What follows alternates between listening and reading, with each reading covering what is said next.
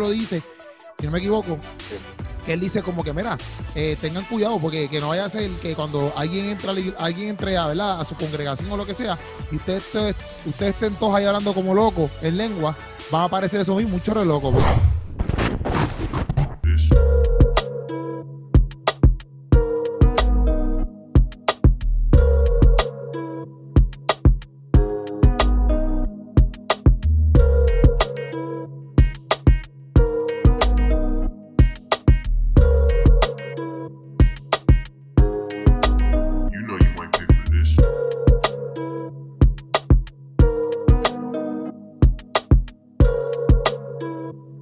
Dímelo, combo, que eso. Ok, ok, vamos ya.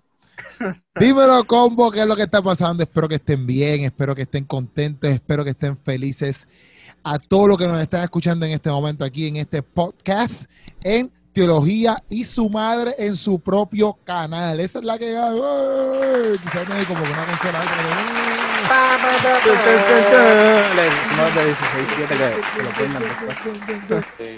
Es la que estamos aquí con Billy, alias Apologético en las redes sociales. Tenemos aquí a Luis Santiago, alias el teólogo Luis en las redes sociales. se cambió, se cambió, ya se cambió. Sí, porque para tú conseguirme en Instagram tienes que escribir Luis, donde, Luis Santiago underscore 157, se le olvidaba a cualquiera. Ahora, es el teólogo, Luis. y sale. Ahí está. palabras clave, eso mismo, palabras Ahí clave. Está. Eh, el teólogo Luis, se acabó. Era influencer. Y, y Eric Torres. fotos ahí. Sí, todo y todo, una cosa drástica. Y Eric Torres, papá Eric Torres, que lo puedes conseguir también en su YouTube e Instagram. Está bien activo, nada más y, nada más y nada menos conocido como el Bondo Eric en las redes sociales. El, Arroba el Bondo Eric. Eric, es el, el, máster de, ¿cómo es? De Biblia, discipulado y liderazgo. Biblia, discipulado y liderazgo. Ese, es el máster. El máster. El original, no copia, caballo, no copia. El máster. Pero respeto, respetamos. Derecho de autor reservado. Vamos allá, mi gente. Espero que copyright, copyright. Oye, oye espero que, que les esté gustando estos podcasts que estamos tirando. Estamos también tratando de mantenernos dentro de los 30, 40 minutos en nuestro goal. Pero gracias, gracias por darle compartir, gracias por comentar, gracias por darle share. Y espero que te diviertas hoy y aprendas en este tema que es los cristianos y las lenguas o cristianos hablando en lenguas o todo lo que tenga que ver con lenguas en el mundo cristiano. Esa es la que hay. El que toma la batuta, tómala y empieza a leer por ahí para abajo de lo que pensamos acerca de la lengua en el cristianismo. Yo sé si yo soy el único que, que, cada vez que, que dice que es la que hay, eh, que dice esa es la que hay, yo pienso que va a decir boom chacalaca. Ah, así, esa es la que. Ahí va a decir No, no lo digo, no lo digo. Mira, zumba, zumba ahí, vamos, vamos allá, vamos allá. Empieza, Eric, empieza. Eric, empieza, este, dale. Pues nada, en, en, en Primera de Corintios, capítulo 12, el apóstol Pablo, y yo entiendo que Primera de Corintios es una de las cartas auténticas de Pablo, ¿verdad? Que yo creo que no es... Hay un consenso de que es Pablo, eso es un tema para otro día, pero estamos hablando de, de, Pablo. Se conocen como Undisputed. Exacto, estas on Fury, papá, como, como los campeones de la UFC y todo eso. Exacto. Este, sí, que eso pues, significa que incluso, incluso los escépticos, incluso los, los críticos, aceptan como, como, sí. como original de Pablo. La escribió Pablo. Porque Pablo fue un personaje histórico real también. Que, yo he escuchado eso que no, no existió y ya un, un, profesor liberal mío me dijo como que ya eso es demasiado escepticismo. O sea, ya es demasiado. y yo llego allí. este, pues está hablando en el capítulo 12 de esa carta sobre los dones espirituales. Es importante verlo en contexto, ¿verdad? Y traigo esto porque aquí es que él habla del don de lengua, tal cual. O sea, esta es la enseñanza más grande que hay del don de lengua. Ahí una página completa en el... De los dones en, general, ¿no? De los exacto, dones de los dones. Pero después en el 14, él se detiene a hablar un capítulo completo del don de lenguas en específico. Y da unas instrucciones y unas cosas. Eh, se menciona aquí entre el 12 y el 14 y también se menciona en el en Hechos, creo que es el capítulo 2, cuando por primera vez desciende el Espíritu Santo a la iglesia. eh, hay unas particularidades de cada uno de los pasajes. Yo no voy a entrar súper de lleno, pero básicamente en el caso de Corintios, en la iglesia de Corintios hay una situación, y ya mismo la vamos a hablar, pero la cosa es que él empieza a hablar de los dones, ¿verdad? Él dice que no ignoremos los dones espirituales, ese es el versículo 1. Entonces después, más adelante, empieza a explicar que hay diversidad de dones, hay varios dones, pero que quien los da es el mismo espíritu, así como los ministerios, este, y así como las operaciones del Espíritu Santo. Son muchos dones, pero todos provienen del Espíritu Santo. Exacto. Eh, entonces, habla de que son dados para provecho de la iglesia, eh, para edificación de la iglesia. Y entonces empieza a mencionarlo en el verso 8. Eh, y además, ¿verdad? Cabe destacar también que en Romanos hay otra, creo que es en Romanos 4, no sé si me equivoco, hay otra lista de dones. Que la gente, ah, no, los, aquí creo que son 7 o 12, pero hay más, o sea, hay otros en Gálatas también. Sí. Este, no, en, en Romanos, hay otros en Romanos también, so, que para que sepan que se le añaden a la lista también. Este, ajá, e, es que también eso hay que tenerlo en perspectiva, que son varios dones, Estamos hablando del don de lengua, pero hay un chojete de dones, no es el único. Este, dice que a uno le ha dado palabra de ciencia, otro palabra de sabiduría, este, otro fe, otros dones de sanidades, otro hacer milagros, y estoy leyendo Reina Valera, otro profecía, sí, la irónico, este... El hombre hace un video en YouTube. Tirando a la Reina Valera full. Full, la tira por el piso y ahora dice, yo leo Reina Valera. Eh, clase de tipo. Entonces, este, habla del discernimiento del espíritu eh, y después, al final, dice, pues, están los géneros de lengua y la interpretación de lengua. Pero todas estas cosas las hace uno y el mismo espíritu, repartiendo a cada uno en particular como él quiere. Porque como el cuerpo es uno y tiene muchos, muchos miembros, todos miembros, pero todos los miembros son del cuerpo, así también eh, somos un solo cuerpo en Cristo. Y después habla de que procuremos pedirle al Espíritu Santo, ¿verdad? Por ahí sigue hablando de que somos uno en Cristo, de la unidad en Cristo. Yo, quiero hacer un paréntesis ahí y decir que el texto que dijiste es en los otros dones que están en Romanos 12, del, 6 al, del 6 al 8. Dice, tenemos, somos diferentes dones según la gracia que se nos ha dado, si el don de alguien es de profecía, lo use a proporción con su fe, si es de presentar un servicio, que lo preste, que lo preste, si es de enseñar, que enseñe, si es el de animar a otros, que los anime. Si es el de socorrer a los necesitados, que dé con generosidad. Si es de dirigir, que dirija con esmero. Si es de mostrar compasión, que lo haga con alegría. Esa es nueva versión internacional. Pero pues aquí, paréntesis para que sepan que hay más. Exacto. Aquí en, en, en, el capítulo 12 hay 10 dones. Y ahí yo creo que tú leíste como 8, ¿verdad? Como sí, como 8. Sí, algo así. Vamos a ponerle que hayan 10 Pero otro día hacemos un video Vamos a ponerle que hayan 20, 20 dones. Vamos a ponerle que hayan 20 dones. Pues vamos a ponerle que hayan 20 en total. Ajá. El don de lenguas es, ponle que vamos, incluye la interpretación de lengua, vamos a incluir la interpretación de lengua. Estamos dos de 20, un 10%. Bueno, un 10%, sí. Por eso, pero son dos aparte. No claro, son dos. Está el don de lengua y está el de interpretar la Exacto, exacto. Pero Porque no todo el mundo tiene don de lengua, tiene interpretación de lengua. Pues vamos, pero vamos a ser generosos, vamos a ser generosos, vamos a darle el 10%. No podemos ser generosos, tenemos que ser bíblicos. ¡Ah! ah ahí fue. Pues vamos a darle un 5%. Vamos a darle un 5%. Okay. Eh, eh, Siendo no bíblicos. no me quiero adelantar, ¿verdad? No quiero llegar a apresurarme a conclusiones. Pero ya, ya podemos ver que cuando hablamos de las lenguas, en cuanto a los dones, se trata de un 5%. Mira, y, vamos a ponernos en perspectiva, vamos a ponernos en perspectiva. Y hay gente, que está, hay gente que está viviendo y dándole importancia al don de lengua como si fuese el 100% de los dones. Ajá, dale. No, no, no, pero, pero vámonos más allá. ¿Sabes? La gente siempre le tira a la iglesia de Corintio, pues por todos los revoluciones que hay, porque la iglesia de Corintio tiene un revolú bien grande. Tiene, tiene un revolú bien grande adentro de ellos y, y todos tienen de bien pecadores y toda la cosa. Pero, pero vamos a perspectiva. Primera de Corintios capítulo 1 comienza diciendo, eh, es en el versículo 4, siempre doy gracias a Dios por ustedes, pues el Cristo, pues Él en Cristo Jesús les ha dado su gracia, unidos a Cristo, ustedes se han llenado de toda riqueza, tanto de palabra como en conocimiento. Así se ha conformado en ustedes testimonio acerca de Cristo. De modo que no les falta ningún don espiritual, mientras que esperan con ansias que se manifieste nuestro Señor Jesucristo. Él se mantendrá firme hasta el fin y sigue hablando por ahí para abajo. Pero, ¿sabes? Ponernos en perspectiva, Pablo en el capítulo 1 le dice a ellos que no les falta ningún don espiritual. Ajá. ¿Sabes? Que es una iglesia con, con, multitud de dones, que es una iglesia que está creciendo en palabra, que es una iglesia que, que, que está creciendo, ¿no? ¿Sabes? Que siempre nos enfocamos en Corintios y pensamos en el gran revolú que tienen. O que, que Pablo siempre los está regañando por sus problemas. Pero también le, cuando empieza en el capítulo 1 le dice a los santos de la iglesia de Corintios, caballo, ¿sabes? No es como que solamente es una iglesia pecadora, ya, ¿sabes? Hay gente allí que es de Dios, hay gente santa allí y que la iglesia tiene un montón de dones y la iglesia está creciendo, ¿me entiendes? Porque siempre le tiramos a los corintios como que es un problema, como que esto, como aquello, con lo otro, pero tienen multiplicidad de dones y entre ellos, Pablo le está hablando ahora acerca del don de lengua.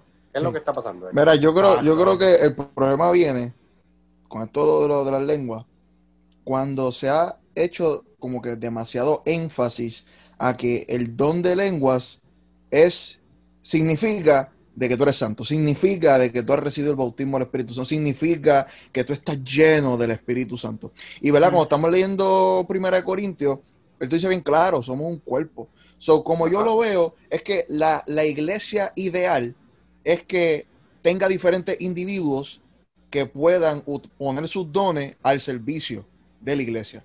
¿Ves? Como que, que, que, hayan personas que hablan en lengua, hay personas que interpreten la lengua, hay personas que profetizan, hay personas que, son maestros. Y, entiendo yo que el pastor es aquel que es el encargado de administrar correctamente los recursos dentro del cuerpo. ¿ves? Pero cuando tomamos el, ese único don y lo exaltamos por encima de los demás, pues no estamos siendo justos con el cuerpo.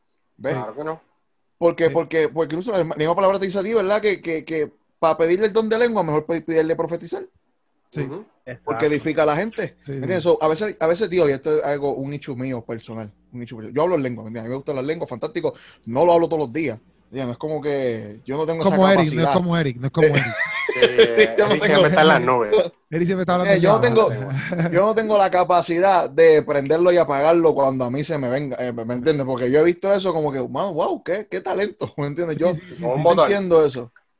O sea, yo nunca he entendido eso de que tú puedes prenderlo y apagarlo cuando, cuando nunca lo he entendido, ¿me entiendes? Y creo que cuando eso se proyecta demasiado así, yo no lo puedo prender. Sí, porque es otra, para mí, no todo el mundo habla en lengua, loco. Sí, sí, sí. Pero mira, mira dónde es el problema. Es en el otro pasaje que dijimos de Hechos. Porque en Hechos 2, cuando cae el Espíritu Santo, el don que, prácticamente el único don que se menciona es el hablar en lengua. Pero no son lenguas angelicales. Pero eso, ahí es que vamos, ahí es que vamos. Ah, Porque... Eh, yo leo, yo leo, yo sé, yo sé, yo leo. Papi, se le, se le aparecen las lenguas repartidas de fuego y entonces empiezan todos a hablar en lenguas allí. Pero entonces, pues, en base a eso, el movimiento pentecostal específicamente, y el movimiento pentecostal al que yo pertenezco, ¿sabes? Porque yo soy carismático pentecostal. mi iglesia es pentecostal también. Sí.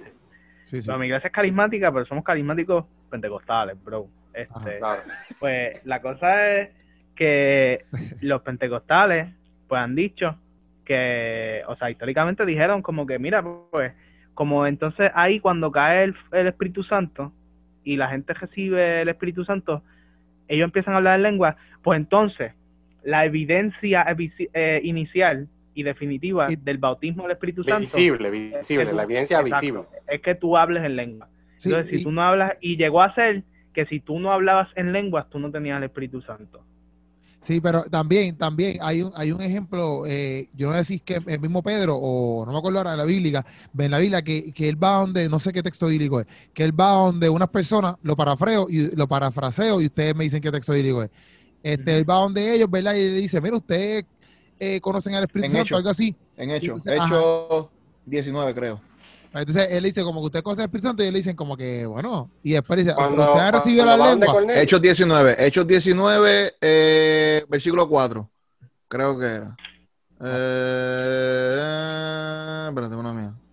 Te están duro en esa Biblia, ¿viste? Hechos 19, versículo 4 dice, para Pablo dijo, el bautismo de Juan es si ya arrepentirse del pecado, pero Juan mismo le dijo, a la gente que creyera en el que vendía después de decir eso.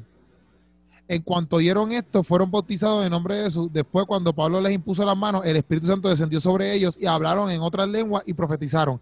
Habían unos 12 hombres ahí. Es, eh, Hechos 19, pero 5 y 6. 5 y 6.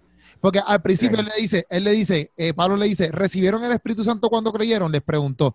Y ellos le contestaron, no, ni siquiera hemos oído que hay un Espíritu Santo. Entonces.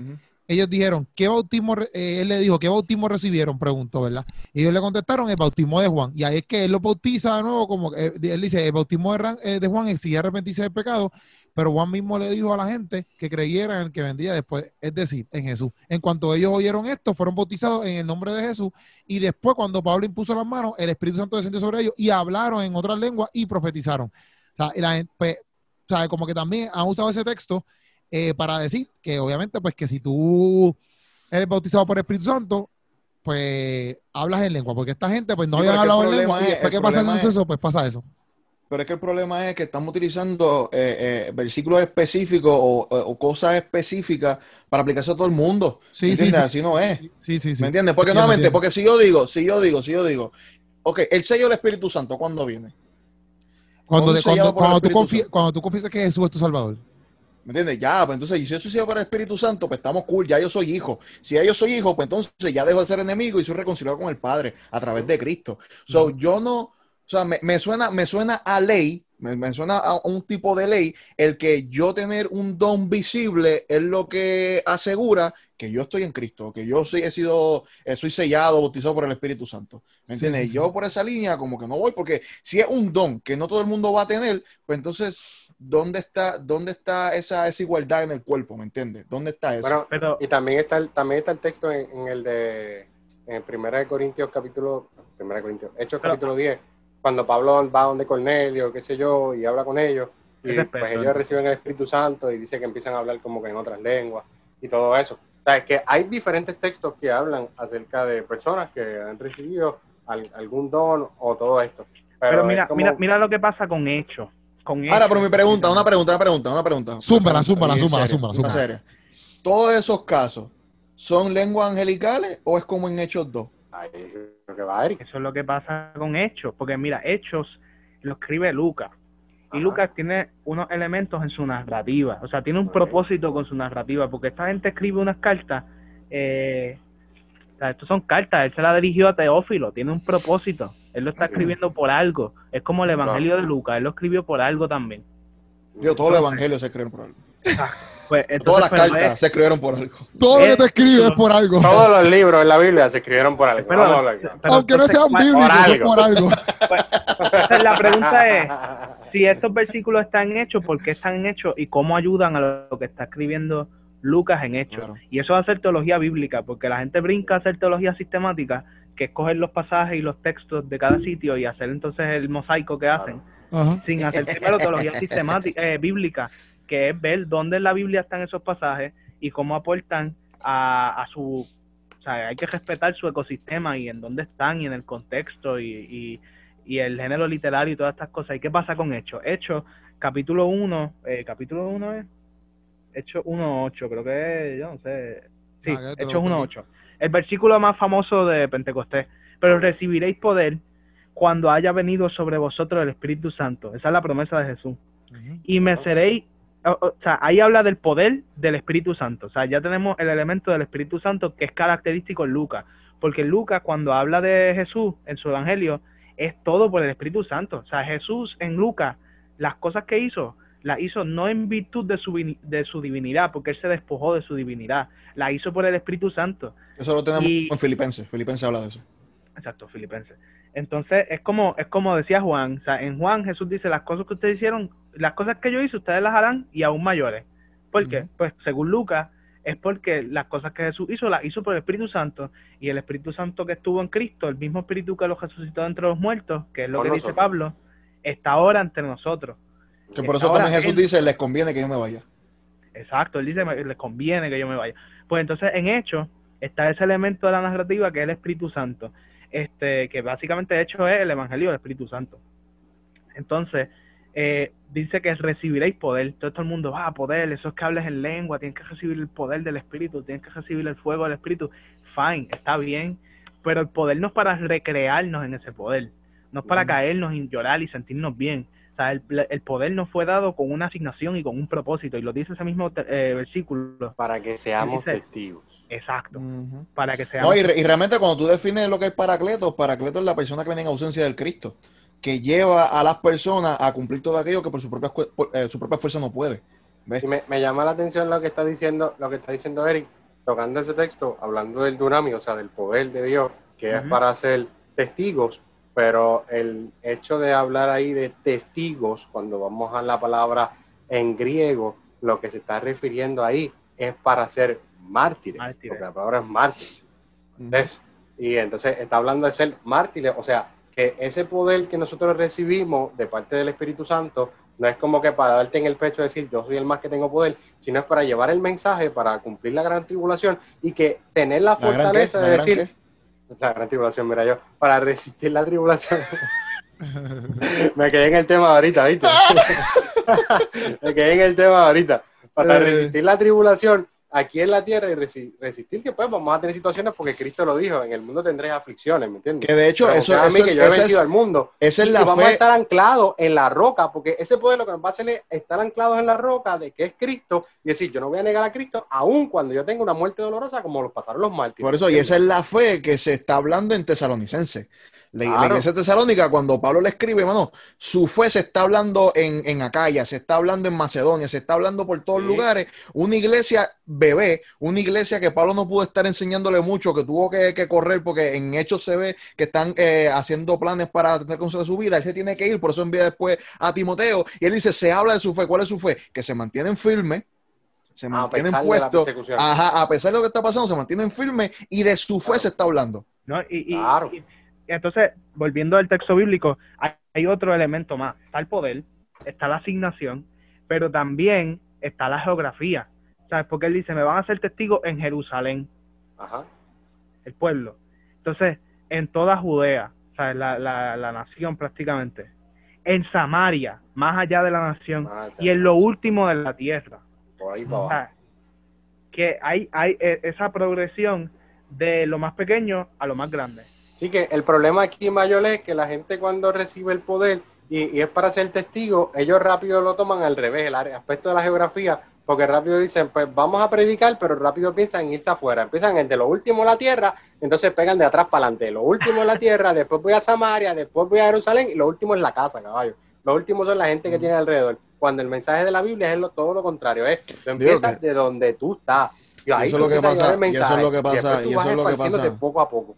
Y eso es lo que pasa con, con, con, con- Dios mío, con Esteban, por ejemplo. Cuando tú le has hecho a. Esteban lo que ocurre, él está trabajando y la fama comienza a expandirse. Pero él está trabajando en lo que le toca, él está trabajando en la casa, él está trabajando en su asignación del cuidado de las viudas, ese tipo de cosas, y de también Felipe. So, no es como que se vuelven locos y se vuelven estos falandureros eh, eh, eclesiásticos y se autoproclaman cosas, no tienen que estar autoproclamándose, porque ese es el problema, mano. Dice, no, yo no puedo predicar al hermano porque ese es el hermano, yo soy llamado para Sí, las no, y- y- dan contra el y- pecho y es ahí, un como problema, que no, perdón, perdón. Es un no, problema, no. es un problema cuando dejamos de ver los dones como la herramienta de servicio que Dios nos da. ¿Me entiendes? Porque todo don es para el servicio. ¿Entiendes? Todo don es para servicio. Sí, y eso es lo que decía en Corintios, que es para edificación del cuerpo. Sí, entonces a veces vemos las personas con estos dones que, ah, yo no tengo ese don de lengua, por ejemplo, y a veces menosprecio el don que yo tengo. Sí, sí. Ajá. Menosprecio lo que yo tengo porque estoy añorando lo que tiene otro y no me doy cuenta, mano, que lo que él tiene complementa lo que yo tengo en Cristo. Lo que nosotros tenemos es básicamente, eh, eh, Dios, Dios lo hizo tan perfectamente para que nadie se jacte. ¿Me entiendes? Para que nadie diga, ah, yo soy el más que tiene. No, no, tú, tú eres igual que yo, bro. ¿Me entiendes? Sí, tú sí. solamente tienes un rol distinto en el reino que el mío. Ya, se acabó, pero tú y yo somos coherederos, ¿verdad? Tú y yo somos exactamente lo mismo, ¿me entiendes? Pero yo creo que el problema principal es en la gente, loco. Sí, Mira, sí. mira la gente que, que, que sobreexalta a los profetas, loco. Mm. Sí. ¿Entiendes? Que coge los, los, los los pone loco en apóstoles. pedestales. Sí, yo digo como que, bro, tú, si tú eres bíblico, el, el, el ministerio del profeta cambió. No es lo mismo. No es lo mismo, bro. Hay- aunque hay profetas que siguen el mismo viaje de- del profeta antiguo, no es bíblico, porque eso ya cambió. Y yo escucho profetas, brother, que respeto un montón diciendo, mira, yo sigo trabajando en el oficio, pero yo estoy claro que eso cambió, pero la gente no lo ha entendido. Y quizás por eso todavía el profeta sigue bien activo, porque es un pueblo que no ha entendido ese cambio que bueno el profeta. ¿Me Pues, entiendes? Eh, Eso pasó como cuando llegaron los profetas. Bueno, anyway, es un tema. Eh, eh, eh, es un tema. Es un tema Oh, by the way, by the way, yo, yo sí, yo sí, yo sí creo en los profetas. No estoy diciendo que no. ok, estamos Hay que hablar el otro día de los profetas Sí, y la pero, pero hay, hay unos profetas autoproclamados por Facebook, profetas de aguas buenas. ah, y hay otros profetas, y hay otros profetas que son evidenciados por Dios, mano, que dice como que wow, Ah, tremendo, Este, ¿me entiendes? Yo digo No, estoy diciendo que no, bien claro, no estoy diciendo que no existen los profetas y no creo los profetas. Sí, Sí, pero están creo. los Clay Pali y están los, los Goya. Eh, Este, El Mira, este, aquí- dale, dale, dale. esa es una buena aplicación que le dieron ahí a- al texto. Lo que yo me refería, o sea, esa es una buena aplicación, yo no hubiese ni pensado en eso. Porque yo lo digo en el sentido bíblico, de que, o sea, en, en el sentido histórico, de que cuando Jesús da esa promesa y les dice que van a llegar hasta el último de la tierra, ahora les toca a ellos. O sea, cuando Jesús dice eso, ellos están en Jerusalén ahí escondidos en un tercer piso de una casa. Este, pero entonces, digo, no están escondidos porque ahí ya Jesús va a ascender a los cielos y qué sé yo. sí, sí, sí. Pero entonces, ahora les toca a ellos hacer eso. O sea, esa- En el evangelio de Eric, ellos están escondidos. no están escondidos, no están escondidos. Ellos están escondidos cuando Jesús muere. No, pero que ahí tú ves, que ahí tú ves también, ahí tú ves también este, que, que, que nosotros como cristianos debemos vivir por el Espíritu. Porque esta gente, no, o sea, no es suficiente la parte teórica de tú leer o conocer. Ve, porque los discípulos tuvieron tres años y pico, ¿verdad? Tuvieron tres años aprendiendo de primera mano. Y el mismo Jesús le dice, ok, fantástico, ustedes han aprendido. Pero tres años pero según Juan. Exacto, sí, según Juan. Sí, sí, según Juan. Ok, está no hay problema, fantástico. Pues, ¿cuánto, cuánto tiempo tú le quieres poner? Es que en Mateo, en Mateo y Marcos año y medio. Diablo. Año y medio. Sí, pero eso lo podemos hablar en otro video. Sí, eso No podemos, sí, podemos hablar. Hay varias cosas literarias, y el time, com- time compression. Ah, pero tú dices, cosas. pero tú dices, pero tú dices para entender, para entender. Tú dices que. Eso es por las fiestas de la Pascua, ¿no? Sí, sí, sí, Tantas pero, pero- tú dices que tú dices que año y medio estuvieron los discípulos aprendiendo o año y medio también es el ministerio de Jesús. No, año y medio desde que Jesús llamó a los discípulos a ser discípulos hasta que Jesús fue crucificado. Eso es en Mateo. Eso, pero, pero ya Jesús desde sus 30 hasta los 33 el ministerio había comenzado. Según Juan. Eso lo hacemos en otro video. Ok. Exacto, sí. sí. Eso es lo que- eso es textual y Eso es lo que quería cuadrar contigo, es lo que- porque no- pensé que... Anyway, o sea, el Lucas tiempo- creo que es año y medio también, pero ajá, siga. Porque una cosa, una ser- cosa es que, una cosa de mala mía, mala mía, mala mía. Una cosa es que, yo sé que este no es el tema, pero una cosa es, va a estar claro, porque una cosa es que tú digas, no, Jesús estuvo desde los 30 a los 33, pero los discípulos solamente estuvieron un año y medio, por eso es que tú lo ves narrado así en diferentes áreas, ¿ves? Sí, pero está diciendo Sara. que Juan se equivocó, que Juan se equivocó porque dijo tres años. Es Eso que Juan no le diciendo. impo- no es que se equivocó, es que a Juan no le importa eso. Está bien, no no importa. importa porque Juan te dice- El punto es, si son tres nosotros años, Sí, eso no importa, nosotros somos un Juan, año y no medio. importa, nosotros Eso somos Juan vamos a hablar en ahora. otro No video, importa, no nos año y medio, importa. son tres. Dale, No dale. Importa. No el punto importa, aquí eso es secundario. iglesia, sí, Es secundario. Lo que estoy diciendo es que los discípulos, aún caminando con él, con Jesús, no fue suficiente eh, hacer la obra, hacer el trabajo que tenían que hacer sin el Espíritu Santo. ¿Ves? claro. ¿Entiendes? Que, que hacía falta eh, eso del Espíritu Santo. ¿Ves? Pero eso del Espíritu. Santo no solamente era que tenía que venir el Espíritu Santo sobre ellos para hablar en lengua. Sí, sí. Pero yo- Hay otras cosas. no, y yo me sí, acuerdo que una a vez, del- eso de la. Mara, una- eso, una- eso de las lenguas lo decimos, lo estamos hablando también así tanto porque hay, hay lamentablemente iglesias que, que, que pues hie- hieren con eso porque cuando yo estaba cuando yo estaba estudiando teología, había muchos profesores que, eh, que decían literalmente como que, mira, yo cuando estaba chamaquito, yo oraba todos los días, yo me sentía no parte de, de- del mundo cristiano porque me decían que si no estaba, no hablaba lengua, obviamente pues no tenía a Dios. Pero que yo me acuerdo que una vez un retiro, yo estaba en un retiro de jóvenes y papi, yo me acuerdo que ese predicador esa noche, eso era papi, tienen que hablar en lengua ahora, ahora. Y papi, nosotros estábamos ahí y decía, ¿qué rayo? Entonces, era como que papi, tenías que hacerlo ahora, ¿tú me entiendes? Porque si yo ahora, sentía, había un yo sentí problema. presión por un montón de tiempo, loco. Yo sentí presión por un montón de tiempo. No, Y era yo- horrible, papi, porque yo- así también. yo papi, yo no, yo no decía, pero ¿cómo hablo en lengua? Porque es que yo no sé, yo no sé qué hablar en lengua, que este tipo quiere que yo haga aquí. Y papi, yo me acuerdo que un par de gente empezó a hablar en lengua ahí, pero papi, a mí no me salió ni un chispo de nada. Y yo decía, papi, soy el peor, soy el peor, soy el peor. Mira, yo, yo creo Mira, que- loco, yo me acuerdo una vez, loco, a mí me invitaron a predicar a un sitio, loco. Y yo, pa, antes de predicar, este, Dios, déjame dar no tantos detalles. La cosa es, la cosa es que, que, que, que cuando estoy ahí, loco, llaman un chamaco al frente. Papi, el chamaco tenía no podía tener más de 12 años, loco. No puede tener más de 12 años. Papi, y se le han parado como 8 alrededor. Y empezaron como que loco, como que a que, a que, a que la soltara. Ajá. Yo me quedé así como que. ¿Qué está pasando? Ay, tú el, chama- el chamaquito asustado, loco y todo. Yo, Sí, sí, sí. pero, pero, o sea, si eso lo da el Espíritu Santo, ¿por qué hay que pucharlo? Sí, O sea, ¿Por qué hay que empujarlo? ¿Me entiendes? Sí, ¿Cuál, es, cuál, es, habla, cuál, es, cuál es hablando la euforia? Sí, sí, sí. hablando de eso, ¿sabes? En- En esa euforia, si eso lo da el Espíritu Santo. El problema es que pensamos que hay unos dones que son mayores que otros, como habíamos hablado, y, y al poner unos dones por encima de otros, pues todo el mundo los quiere. Pues Pero es que hay unos que tener son más visibles. ten- tenemos Ese que es el detalle. cuidado, tenemos que tener cuidado con, con el hecho de no terminar como, si no me equivoco, Simón el Mago, ¿eh? Simón el Mago. Sí, que quiere sí, pagar sí. para... como Simón el. Mago, que, lo que, que quiere, que quiere pagar, que quiere pagar por tener el- lo que ellos tienen, o sea, ¿me entiendes? Quiere pagar por lo que ellos tienen. Tenemos que tener cuidado de no caer en eso, porque, como dijo Billy ahorita, nos enfocamos en lo que quizás el otro tenga, porque él habla en lengua y yo no, y me siento menos. Pero vamos a hablar claro, el, el tema aquí de hablar en lengua o, lo que sea, ¿sabes? Es un don que Dios da, como dijimos al principio, que es un mínimo por ciento, pero es que si tú hablas en lengua no te hace mejor que nadie. Al contrario, en muchas ocasiones, que es quizás la pregunta o en mi experiencia personal, este, y esto pues quizás mi experiencia, el hablar en lengua no me ha hecho, no me ha dado más autoridad en X o en Y sentido. Al contrario, No te me hace ha más hecho- santo, menos santo. no me hace más santo, me ha hecho mejorar mi relación con Dios en algunos aspectos que yo digo contra. Aquí yo tengo situaciones y yo puedo decir, Señor, reconocer que yo soy débil y decir, yo necesito de ti y saber que Dios está conmigo en ese sentido. O sea, así me ha pasado a mí, que Dios está, ¿sabes? Yo puedo decir, mira, a pesar de mi debilidad en esto o en aquello o en lo otro, Dios está aquí conmigo y yo puedo saber que Él está presente, ¿me entiendes? Pero eso fue lo que me pasó a mí. Sí, Pero donde el más- hablar donde en más- lengua no quiere decir que, que porque yo hable en lengua eh, quiere decir que ya yo sea mejor que tú o algo así, ¿me entiendes? El mismo Pablo lo dice, que si alguien va a hablar en lengua en la congregación, este, si alguien va a hablar en lengua en la congregación, que haya intérprete en ese Sí, aspecto, como que si Dios quiere dar un el mensaje, no- 14. no- eso no es lo mismo de decir eh, que haya un intérprete a decir que tú no puedes hablar en lengua en tu, en tu, en tu aposento o en tu comunicación Pero- con Dios. Porque, por en ejemplo, en mi caso, cosas. en mi caso, loco, donde más fuerte yo he sentido esas cosas es, por ejemplo, cuando tengo un quebrantamiento, loco, bien como que Sí. hay algo, como que Dios está destapando, pues yo me rompo, loco.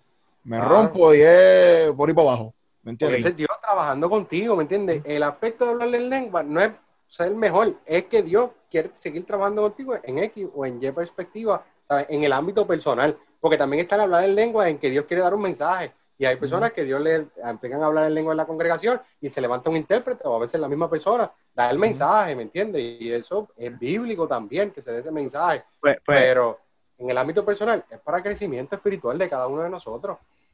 Mira, en, en hecho lo que estaba diciendo, eh, que me quedé como caído y tengo eso, eh, es que hablamos de, de que la teología bíblica tiene que anteceder a la teología sistemática, por eso es teología Claro. bíblica sistemática.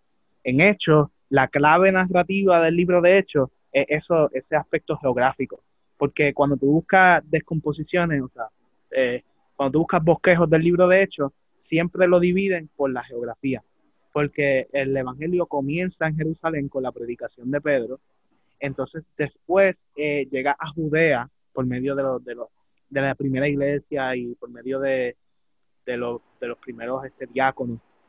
Entonces, como está diciendo Billy ahorita, después por medio de Felipe llega a Samaria.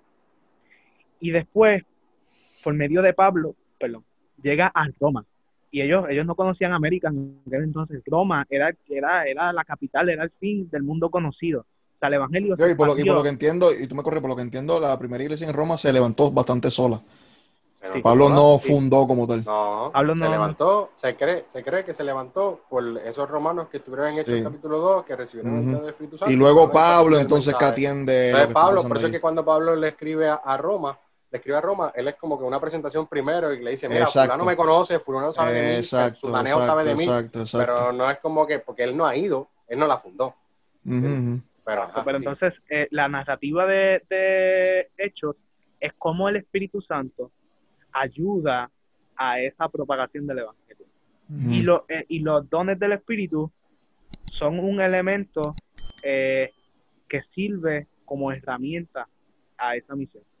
Sé si, si me entienden, que entonces en ese contexto es que aparecen el don de lengua en, la, en el, eh, entonces, en hecho, eh, el don de lengua está para ayudar al evangelio a llegar a los confines de la tierra. Entonces, ¿qué pasa? Cuando tú quieres llegar a los confines de la tierra, hay límites de lenguaje. Y el don de lengua, cuando aparece en Hechos capítulo 2, es en medio de la fiesta de Pentecostés, que estaban todos los judíos de la diáspora, elemitados, y muchos de ellos hablaban en otros idiomas, porque ellos eran de, o sea, diáspora significa que son de otros países, ellos eran eh, de Roma, ellos eran, qué sé yo, de Asia, ellos eran de todos lados y ellos iban a Jerusalén en, la fiesta de, la fiesta de Pascua, creo, y se quedaban hasta Pentecostés. No, no estoy muy seguro, pero sé que en el momento de Pentecostés hay judíos de la diáspora, judíos que no entienden necesariamente el idioma del arameo. Y el Espíritu Santo llega y cuando le, cae con lenguas de fuego, eh, no me acuerdo bien del término, yo sé que el término, eh, la etimología es glosalalia. Creo que es en ese, en ese, en ese pasaje. Pero no son lenguas angelicales como en Primera de Corintios. Son idiomas humanos. Son los idiomas que hablaban las otras personas. Y tú lo ves porque en el mismo pasaje. Te lo dice claro. Te lo dice que cuando empiezan a hablar lenguas, entonces la multitud. Eh, mira, el verso 6 dice: Y hecho este estruendo, se juntó la multitud y estaban confusos porque cada uno les, les oía hablar en su propia lengua.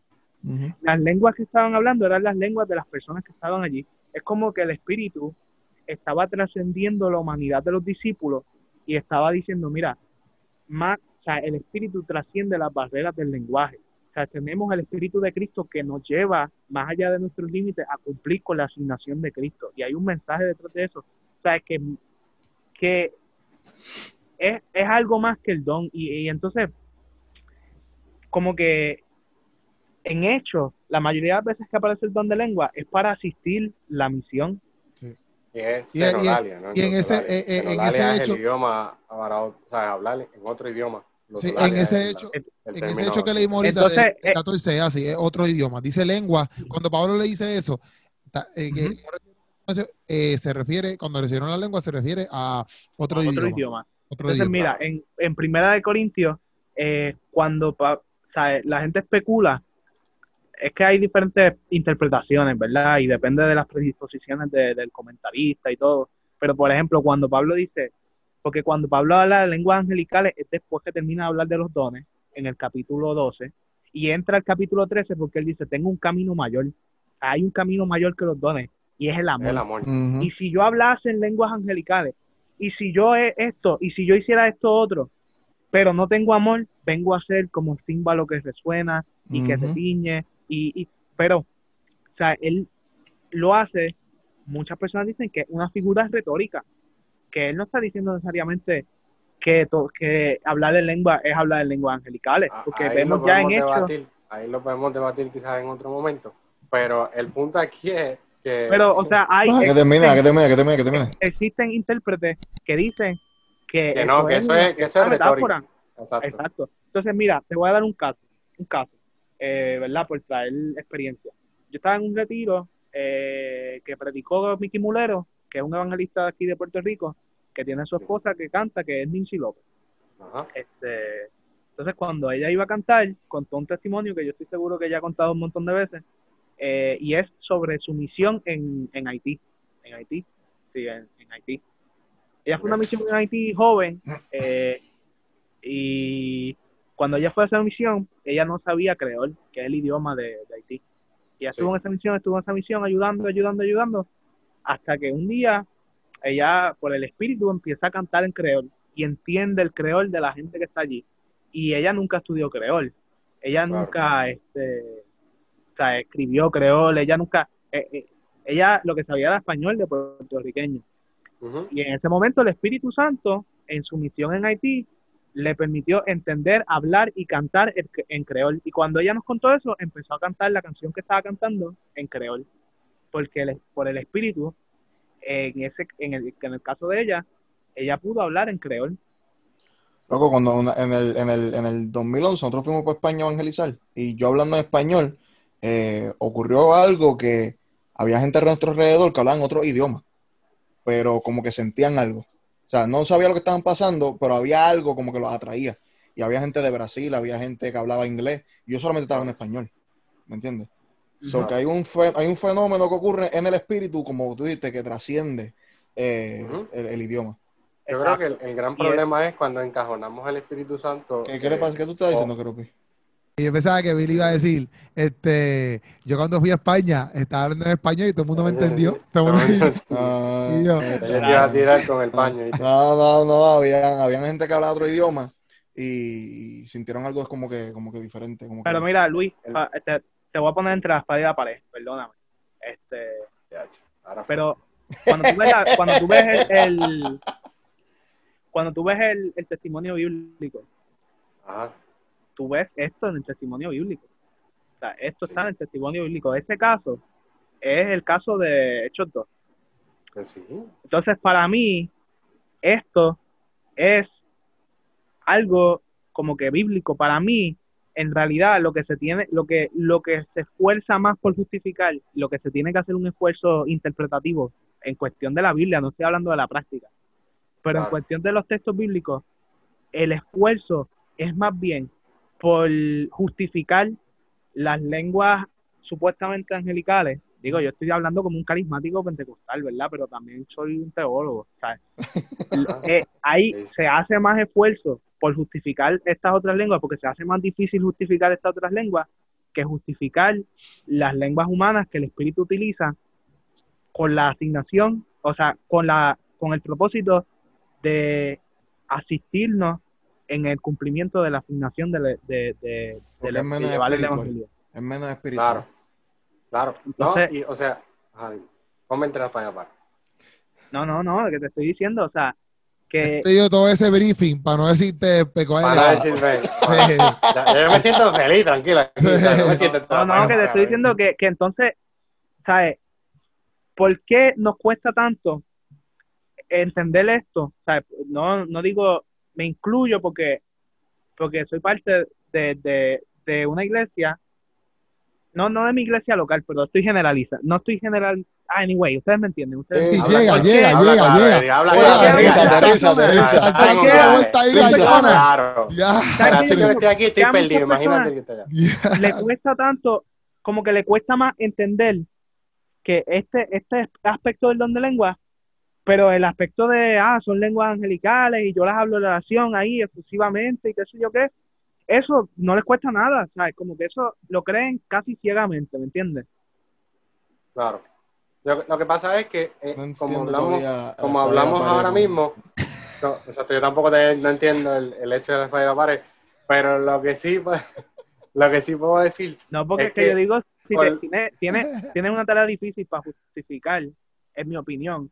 Sea, yo hablo lenguas y todo. En, en- Pero no- dilo. Pero ¿por qué Luis cae? Ok, pero ¿por qué Luis cae entre la espalda y la pared? ¿Qué, ¿Qué afirma Luis que sea contrario a lo que tú estás afirmando? O sea que Eric quiere decir algo y no lo dice. lo que pasa es que Eric quiere decir, dile ya, Eric no, quiere dile. decir que cuando dice Hechos Dilo. 13, que fue que yo le dije que podemos debatir después, cuando él dice que Hechos 13 solamente es retórico, el si yo hablase en Primera Corintios, angelicales, Primera o, Corintios. o Primera de Corintios, exacto, Primera de Corintios 13, Exacto. que, que es solamente retórico. Porque es pues, no vamos a es en pero eso. donde cuando tú uno hablas se de retórico, ancla. ¿a qué- ¿a qué, te signi- ¿a qué significa? ¿Qué tú quieres decir que es solamente retórico? Pues que cuando él dice si yo hablase en lenguas angelicales, pues es como que es Está una exagerando. posibilidad. Si yo lo, exagerando, exacto, como que si yo hablase, Ah, como una hipérbole, exagerando. Ok. Pero o sea no que como tú, que es algo que ok, pasa. para lo que estás diciendo, lo que estoy diciendo es que textualmente no existen las lenguas angelicales. Textualmente, textualmente. O sea, textualmente. estoy diciendo que tú eh, cu- te cuesta mucho más trabajo justificarlo que simplemente entender el don de lengua. Sí, porque realmente, ahora que tú dices eso, pudiera ser cuando se le regaña a la iglesia de Corintios, que está diciendo no leen lengua porque puede ser que que gente que no entiende lo que está hablando, puede ser no son solamente en el idioma eh, eh, eh, angelical, sino que está hablando un idioma que el que viene no entiende, aunque es terrenal. Mira, otro caso. Tengo un profesor, bueno, él no me dio clase a mí, pero le dio clase a un amigo mío y cuando salió de la clase me contó el testimonio. Ok, Un profesor que da hebreo. ajá. y él habla hebreo porque da, enseña hebreo. Una iglesia bien este fundamentalista. Bueno, Ok. fundamentalista no, vamos a ponerle conserva, ultra conservadora. de esta iglesia apocalíptica, con todo respeto, ¿verdad? Porque Ah, sí, dale, date risa, Dale, dale. Dale, dale, dale, dale, bien dale, lo cogieron, lo cogieron para orar Ahora por él. Y habían- Dale, dale, dale. Había como Dale. siete o ocho encima de él orando, que el Señor lo bautizara con el espíritu y con el fuego y que hablara en lengua. Y él, está, él decía que parecía que no lo iban a soltar porque estaban ahí hasta que él hablase en lengua. ¿Y tú sabes qué hizo? Empezó a hablar en hebreo. La fequeó. Empezó a hablar en hebreo y a darle gloria a Dios en hebreo y a recitar salmos en hebreo. Y todos los hermanos empezaron a danzar y a sentir el fuego y, y lo dejaron porque el Espíritu Santo lo bautizó con el don de lengua. Sí, sí, sí. Eso es chocante. Eso es chocante. Ok. Estaba hablando en otro Siempre- idioma. Siempre, siempre tenemos que establecer pues, la, la, la línea entre lo que es pues, lo que Dios está haciendo y lo que es el emocionalismo, ¿no? Ujú. Eso tenemos que tenerlo todos nosotros claro porque siempre va a haber quizás un aspecto de emoción, pero no a tal extremo como esto, ¿me entiendes? Porque Exacto. puede ser que cuando tú sientes la presencia critican, de Dios, cuando tú sientes la presencia de Dios y te Santo de haga John danzar, MacArthur. Ajá, dale tú, dale tú, dale tú. ¿sabes? Como que eh, no, no en el sentido de que, por ejemplo, recibiste la presencia del Espíritu Santo y, y sientas danzar eh, en el Espíritu o lo que sea, pues sí tiene en cierto modo un aspecto de emocionalismo, pero no necesariamente quiere decir que está malo, ¿me entiendes? Porque Claro. en ese aspecto, que en ese cierto emoción, pues es tu reacción a, a cuando sentiste la presencia de Dios. Claro, ¿Ves? ¿Sabes? Co- O lo que te está haciendo sentir, cómo tú lo estás expresando, porque es algo sobrenatural, ¿sabes? Algo sobrenatural. Pero está eso a decir que todo sea emocional, ¿me entiendes? Claro. Exacto. Quizás en algunos pasos, casos también pasa, ¿no? So, que tenemos que tener mucho cuidado en ese sentido. Pero hablando claro, en la vida práctica, en la vida práctica, ¿sabes? Y Porque lo que mira, está pasando- eh, Luis, para Deja añadirle que termine, cariño. que yo sepa dónde él va, quiero añadirle No, pero que yo dice. no sé, quiero, quiero ver lo de él. No, pero mira, que el, el libro de Fuego Extraño de John MacArthur precisamente habla de, de esos casos extremos donde es puro emocionalismo. Ajá. Y entonces, pues, como que tampoco podemos llegar al extremo de que. El Kundalini. Exacto. Pero es que, es que John MacArthur, John MacArthur lo quiere llevar John MacArthur por se- los pelos porque él, Sí. porque él piensa que ya todos los dones ya se, se sancionalismo, o sea, que eso se acabó, ¿me entiendes? Que eso ya no existe y él lo quiere jalar todo por los pelos a decir que eso ya no existe. Yo Ese estoy es de acuerdo el contigo. filtro de él. Yo Ese estoy de acuerdo él decir, eso no existe. Yo ¿ves? estoy de acuerdo Pero contigo. para el que nos está escuchando y, y siente como que hablan en lengua y lo ha buscado en internet, porque tú te metes ahora mismo, pones el don de lengua, te van a salir 15 páginas diciéndote que eso es una feca. Sea, te van a salir 15 páginas diciéndote de que eso está mal, 15 páginas diciéndote de que ya eso se acabó, ¿me entiendes? Pero entonces te quedas con la, entre la espada y la pared y tú dices, pero es que esto es lo que yo he vivido, o esto es mi experiencia personal, y todo cada vez que yo entro aquí a internet, lo que me dice es que son fecas, ¿me entiendes? Que mi experiencia personal pues, son fecas, ¿sabes? En ese sentido. Pregunta. Vamos a hacer, vamos a hacer el juego aquí, árbitro, porque ustedes dos están arrancándose los pelos. Con sí o no, ¿ok? No estén filosofando y aterriza rápido, Eri. Er, eh, Luis, ¿tú Sí. crees, eh, por lo que entiendo, por lo que entiendo, ¿tú crees Sí. tanto en el punto que está diciendo Eri de que sí, está el- ese don de diferentes idiomas, pero igual se, ma- se puede manifestar el don de lengua angelical, ¿verdad? Dice que Sí. sí. Eri, aterriza. ¿ok? Ujú. En tu postura, por lo que entiendo, tú estás diciendo de que eh, en la práctica, como que sí, ¿verdad? Pero es bien difícil, es bien difícil tú apelar al texto bíblico para defender la práctica.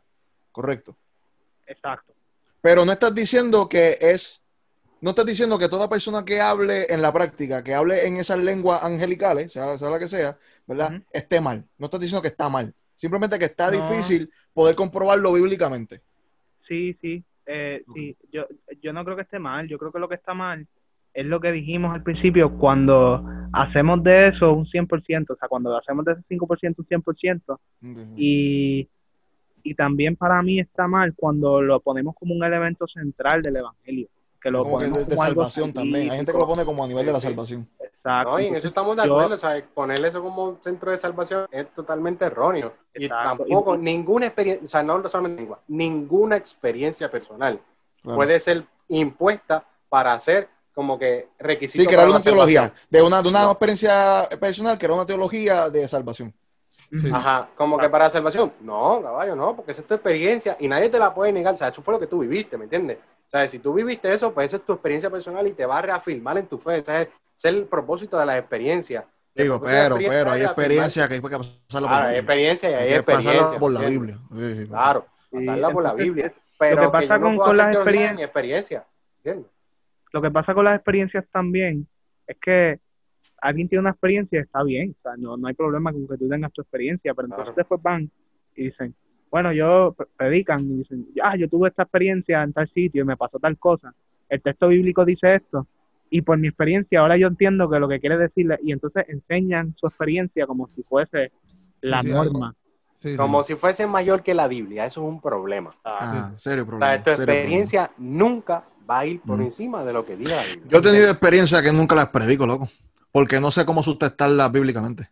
Sí, sí. Yo o sea, no sé- pero esa- eh, pero esas no sé experiencias me cómo- reafirman en mi fe. Ajá, sí. Para mí son cool, son chéveres, pero no sé cómo utilizar un texto para llevar entonces el mensaje, lo que Y sea. Quizá- eso me la reservo, sí lo me la haya. reservo. Quizá, me lo quizás sí reservo. lo haya, pero, pero como dice Eric. Sí, pero no sé, no sé cómo hacerlo, ¿me entiendes? No sé cómo hacerlo, a no veces sé cómo apoyarlo. encontrarlo. ¿no? Y, So, realmente y- pues, me cayó la boca, y no encontrarlo, sino interpretarlo de una manera que le haga, que haga Correcto. justicia. claro. Sí, no, y, y- Porque y no, también, tampoco es como que jalarlo por los pelos. también pienso que, que, que en muchas áreas las lenguas ha ido también en ese, ¿verdad? En ese ímpetu, así como que de que esto es lo más grande, por el simple hecho de que también tú ves que, papi, tú ves todas las iglesias así o estas iglesias, todos los videos que vienen por ahí que son, papi, tú estás instalando lengua, todos los videos cristianos, la mayoría de ellos son de gente hablando lengua, ¿me entiendes? Como que los que se van trending o los que, ¿sabes? Y eso pues tú ves, la gente a veces piensa que la iglesia es solamente eso, ¿me entiendes? Porque es quizás lo más que tú ves en las redes, eh, tú tienes hoy en día eh, gente, ¿verdad? Muy, muy, que son influencers, que tienen muchos followers, que hacen cosas así en las redes sociales también. Entonces, pues, cuando tú ves esos movimientos así, la gente piensa que eso es, papi, lo más, que, que hoy en día hasta ya, ya le, o sea, le pierden el respeto porque ya lo ven como un chiste y se burlan, porque como hay tanta loquera de esa, en el sentido de que a veces lo hacen por emoción, pues la gente ya ni cree. Porque, pues, este, le- realmente tú ves iglesias así, el garete, y que sí, y hay, hay, hay un texto que Pablo dice, si no me equivoco, Sí. que él dice como que, mira, eh, tengan cuidado porque que no vaya a ser que cuando alguien entra, alguien entre a, ¿verdad? a su congregación o lo que sea, y ustedes, ustedes, ustedes estén todos ahí hablando como locos en lengua, van a aparecer eso mismo, un chorro de locos, porque Pablo lo dice así mismo, van a aparecer locos. ¿sabes? O sea, que. Pablo es bien cuidadoso en eso, en el sentido de que, mira, cuando ustedes quieran hablar lengua, pues ustedes abran los pasillos. Si no hay un intérprete, cállense en la boca, porque si llega alguien nuevo y los ve, si llega alguien nuevo y los ve, van a aparecer un chorro de locos. O sea, Pablo te lo pone bien claro ahí. O sea, pues, Que realmente lo que pasa en Hechos, en Hechos ocurre como quiera. por eso, por eso. En Hechos dice, esto tan ebrio. Sí, Sí, sí, sí, sí. sí. Sí, sí, sí. Pero es como dice que el problema es que encajonamos al Espíritu Santo. Encajonamos Eh. al Espíritu Santo y como yo creo que para este tiempo es cuando más se ha levantado la, la, la necesidad, la necesidad, porque, ok, no podemos tomar, en- no podemos dejar afuera que hubo un gran lapso en la historia de la iglesia donde quizás no hubieron casos registrados acerca de personas hablando en lengua o, o algo así, que quizás sí lo hubieron, pero no necesariamente estuvieron registrados. Claro. Pero luego del boom de en el 1900 y los grandes avivamientos de 1900, que comienza todo este boom del avivamiento, este, pues allí surge la necesidad y ahora mismo en estos tiempos las iglesias se están preguntando qué es esto que está pasando, las iglesias tradicionales que siempre estuvieron negándolo, o hay algunas que simplemente lo niegan y otras les da la necesidad de decir, tenemos que estudiar más sobre el Espíritu Santo para poder entender si esto es real o si no, y así sucesivamente. Yo creo que él- hay una gran necesidad de poder entender quién es la persona del Espíritu Santo y que él, cómo él opera en la iglesia, que es un, es un dato que antes solamente, eh, el Espíritu Santo como que, el, como que el consolador y ya, pero yo creo que el Espíritu Santo es mucho más que un consolador. Amén. El gran desconocido. Te iba a decir algo. Bueno, mi Eric. gente, pues hasta aquí ha sido todo por, por esta, por este episodio. Eh, recuerden Ah, me suscribirse. faltó decir algo, Billy, me faltó No, decir no, algo. recuerden suscribirse, Recuerden suscribirse al canal, de Teología al de canal su madre. Teología de Tenemos su un canal madre, nuevo, cállense la boca. De canal nuevo, suscríbanse con nosotros. Tenemos a Keropi, sigan en sus redes. A Eric Torres, si quieren seguirlo, lo pueden seguir. Si no, pues no lo sigan. A, a Luis Santiago, que ahora es el Luis, el teólogo, el clase El teólogo papi. Luis, el teólogo Luis. El teólogo Luis, el clase papi. En Instagram, me en Instagram, está encendido. A mí me pueden seguir como apologético en las redes con K, no con C, ¿ok? Porque somos onde, somos urbanos. Así que nada, mi gente, gracias por conectarse, por soportarnos. Les amamos un montón.